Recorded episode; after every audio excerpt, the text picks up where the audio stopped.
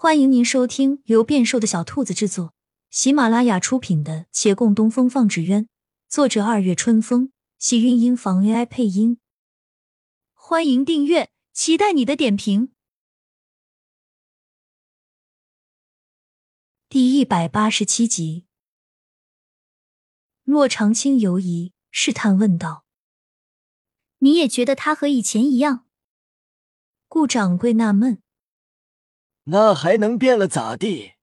岳小哥一向懂礼，话不多，但是做事极其利落，为实叫人放心。洛姑娘，有他在你身边，往后你定享福了。顾掌柜闲谈一番，离去。日已暮，顾客不多。洛长青站在柜台后继续发呆，左思右想，觉得是不是自己不太正常了。转眼天黑。吃过晚饭，月兰又去了孟寻房间，看了一看他的伤。孟寻看窗外风清月明，凉夜甚好，望眼前人笑道：“你不应该去看看他吗？”月兰也看向窗外，天晚了，多有不便。白日里，我以为你们已经亲密无间了。月兰浅笑一声：“那必当八抬大轿明媒正娶之后。”白日只是逗一逗他。孟寻叹道：“师傅今天心神不宁，说你变了，在我看来，你分毫未变。也许是胆小怯弱的人期望自己能够胆大叫人害怕，所以服药后变得凶神恶煞。儒雅文是整日被陷在条条框框中，期望自己能不顾世俗眼光，服药后才满口秽语，大抵陈二大爷的药。”会让人找到之前那不敢鼓起的勇气，向着自己的期待变化。大师哥对旁人没有期待，所以看不出变化，只有在师傅面前才会变得不同。这未必是坏事。以前不敢想、不敢为，如今变成敢想敢为，好叫他那习以为常的尊重变成真爱，敬畏变成宠溺。不管醒来他是否还记得，至少师傅那里会记得，也会明白。这人不愿一直仰望他，他希望与他并肩前行，甚至有可能的话，为他挡住前路风雨。谁说此时所言所不足为信？不管如何变，他仍是他。月兰呆了半晌，反问：“也许是什么？也许这些年，大家都变了。”月兰莫名其妙的摇头，起身往外走。早点睡，我回屋了。才走几步，又想起什么？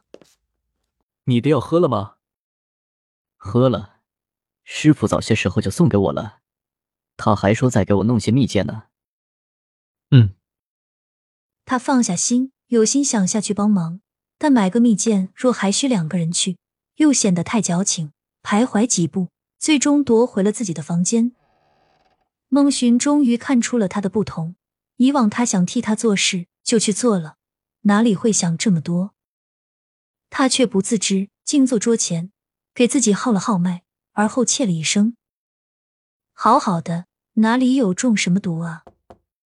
刚退外衣，听有敲门声，他顿了顿，将外衣重新穿好，才去开门，见洛长青端着一盘蜜饯，露出如常的笑容。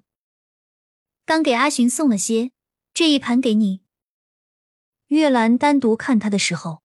眼中又附了那一抹邪魅，他低头看盘中之物。我不爱吃甜的。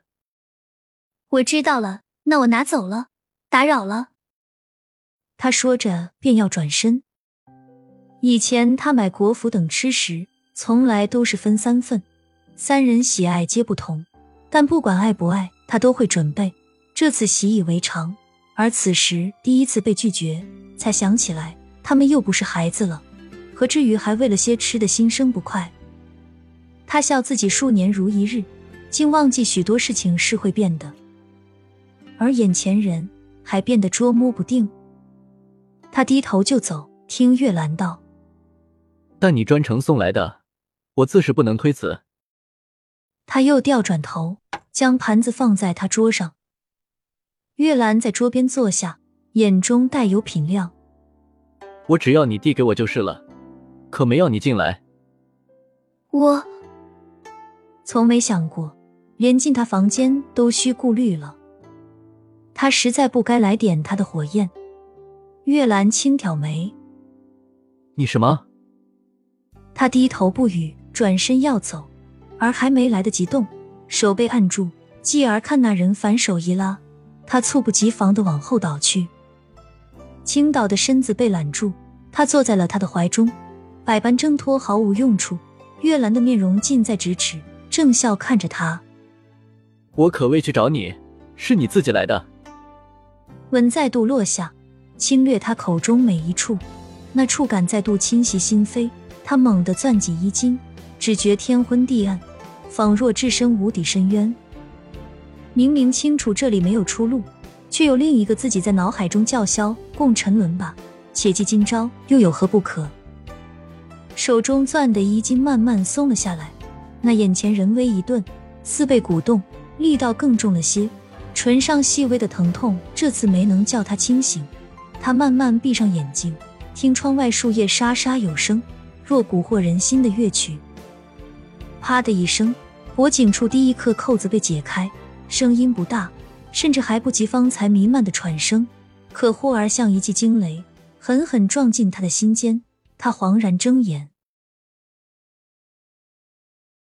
亲亲小耳朵们，本集精彩内容就到这里了，下集更精彩，记得关注、点赞、收藏三连哦，爱你。